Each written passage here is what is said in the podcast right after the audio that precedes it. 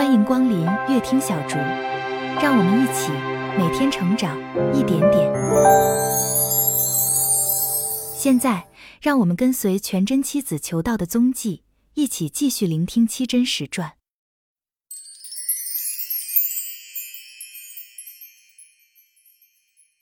第二十四回：苦根尽，相随心变；阴魔起，幻游人生。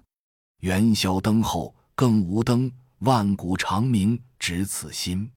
朗照中天终不灭，光明浩浩到于今。话说邱长春闻听采药人之言，犹如睡梦中被人一棒打醒，才知往事如孩子见识一般，非大人之所为也。急欲脱锁，莫得钥匙，心甚作急。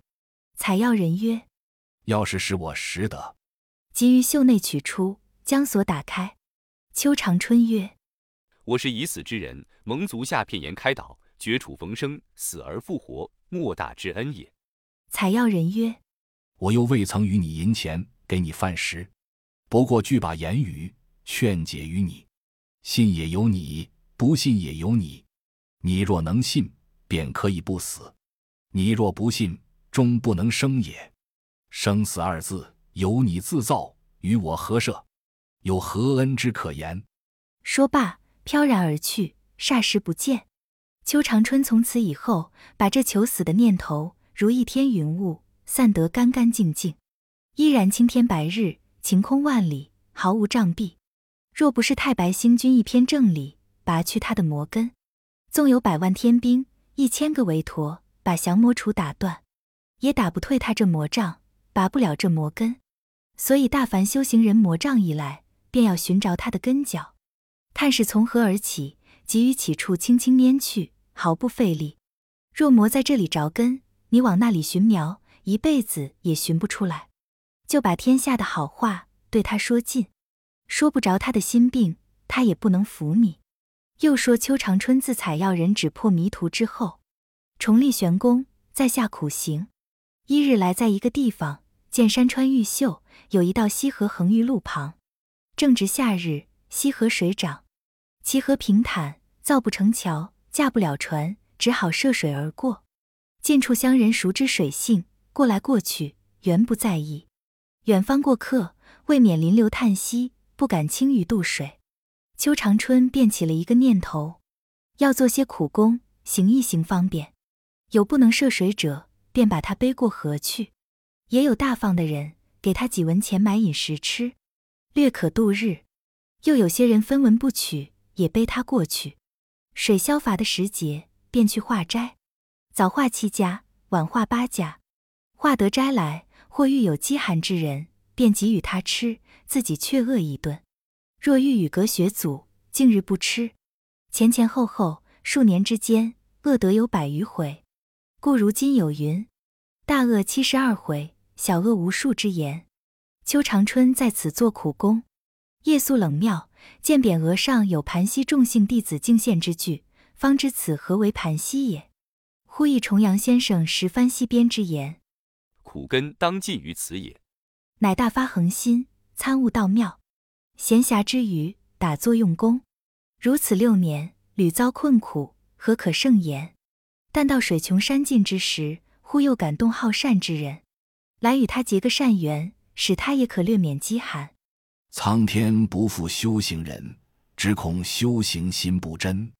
若是真心苦悟道，何愁衣食不终身？邱长春行了六年苦功，应该圆满之时，忽然溪水大涨，来了三人，军装打扮，各带钢刀，手提人头，自言斩获大盗，上省报销，不是水性，要他背过河去。长春本是来下苦功，焉有不背之理？于是挨一挨二，背过河去。背到第三位军爷，那人胆小不过，战战兢兢，说道：“我生平畏水，汝要小心。”长春说：“无妨，不必害怕。”便来背他。背到河中间水紧之处，忽一浪打来，邱长春立脚未稳，被浪一推，身子闪了一闪。那军爷在背上叫了一声。不好！即用手抓住他衣服，一转手便将人头坠落水中。那军爷只叫：“怎了？怎了？长春用目一望，见那颗人头随波逐浪而去。长春也自作忙，算到几步，将他背拢了岸，要去寻那颗人头。及至回头一望，波浪滚滚，洪水滔滔，哪里去寻这颗首级？何处去捞那颗人头？再看那军爷时，捶胸跌足，喊天叫地，慌得长春心忙意乱，一时也无主见，即对军爷说：“你拿刀来，把我这颗首级割下，以偿你那个人头何如？”军爷曰：“人头是我失手坠落，与你无干。”长春曰：“我是孤身一人，死有余辜。你乃数口之家，赖此生活，死我一人，活你全家，未为不可。”军爷说。你倒也是番好心，只是我不忍杀你。常言钢刀虽快，不斩无罪之人。你若要周全我的大事，只可自裁。说罢，将刀递与长春。邱长春接刀在手，正要自刎，忽听半空中有人叫曰：“邱长春，还我护来！”长春往上一看，只见三位军爷站在五色祥云之内，说：“吾等三人，乃天地水三官也。因见你道心坚固。”苦行圆满，特来化度于汝。汝果然舍己从人，积功累行，今将汝凡身化作道身，换体更为仙体。六年悟道已就，七载成真将兴。汝可精进悟悟。长春忽然心头朗悟，灵机显著。再看手中拿着一片朝户，并不是什么钢刀。又见三关之中一人空手，知是他的朝户，少不得上去交还。是将身子往上一纵。已入云端，江户城上，三官大帝高驾彩云冉冉而去。邱长春正欲纵下云头，忽又想起，麻衣相士断我该饿死，我今道国已成，量不能再受饿，何不借此云头往河东一走，再试他一试，看他眼力如何？主意已定，即将云头拨转，顷刻千里，到了赛麻衣庄前，坠下云端，走进庄来。见一个二十余岁的人，就是那年多犯出来的小厮，即对他说：“我是来求老先生相面的。”那人说：“家尊久未出外，既要相面，可随我到厅上。”说罢，即引长春入内。那赛麻衣正坐在厅上，见长春进来，忙起身接入，待以宾客之礼，坐下吃茶。长春见赛麻衣须发皆白，老迈隆中，便曰：“数年不见。”先生舒耳鬓发勃然。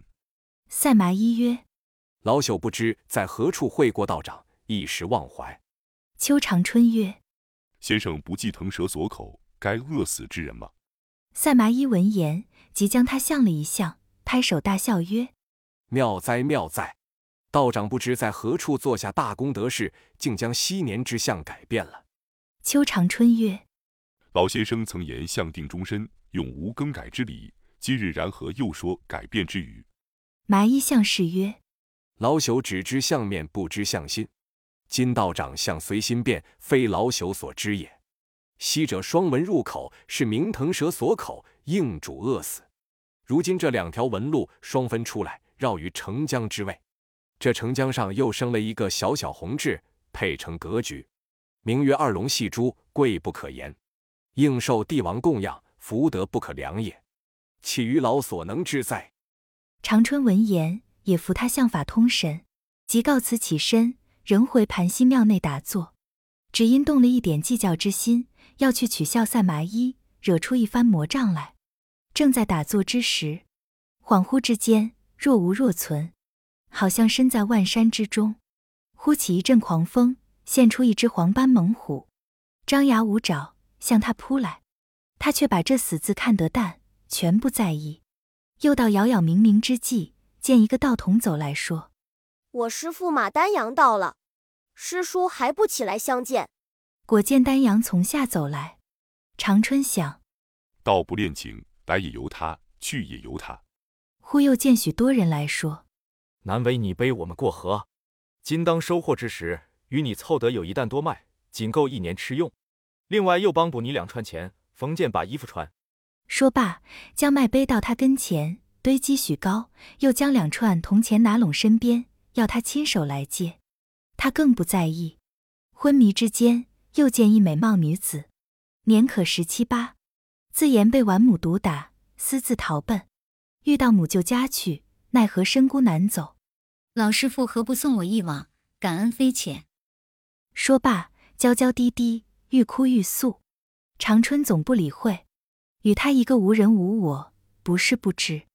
转眼之间，见二嫂带着几个小孩子走来，告诉曰：“你二哥已死，大伯将家元魂吞，使你这直男直女，一不终身，十不终口。我是女流之辈，如何能抚养他们？你可看在二哥面上，念其骨肉之情，如何安顿我们母子？”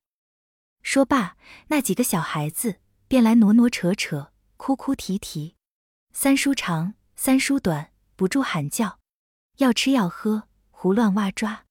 长春静寂之中，智慧偶生，若无一物。猛听得半空中响亮一声，南天门大大打开，见二童子控一白鹤到面前说：“凤玉赤请真人跨鹤飞升。”且听下回分解。莫教三凡生幻境。须防六贼乱心田。感谢您的收听，如果您喜欢乐听小竹，请订阅、分享、按一下，您的支持是我前进的动力。期待更多朋友一起来倾听书本的智慧与美好。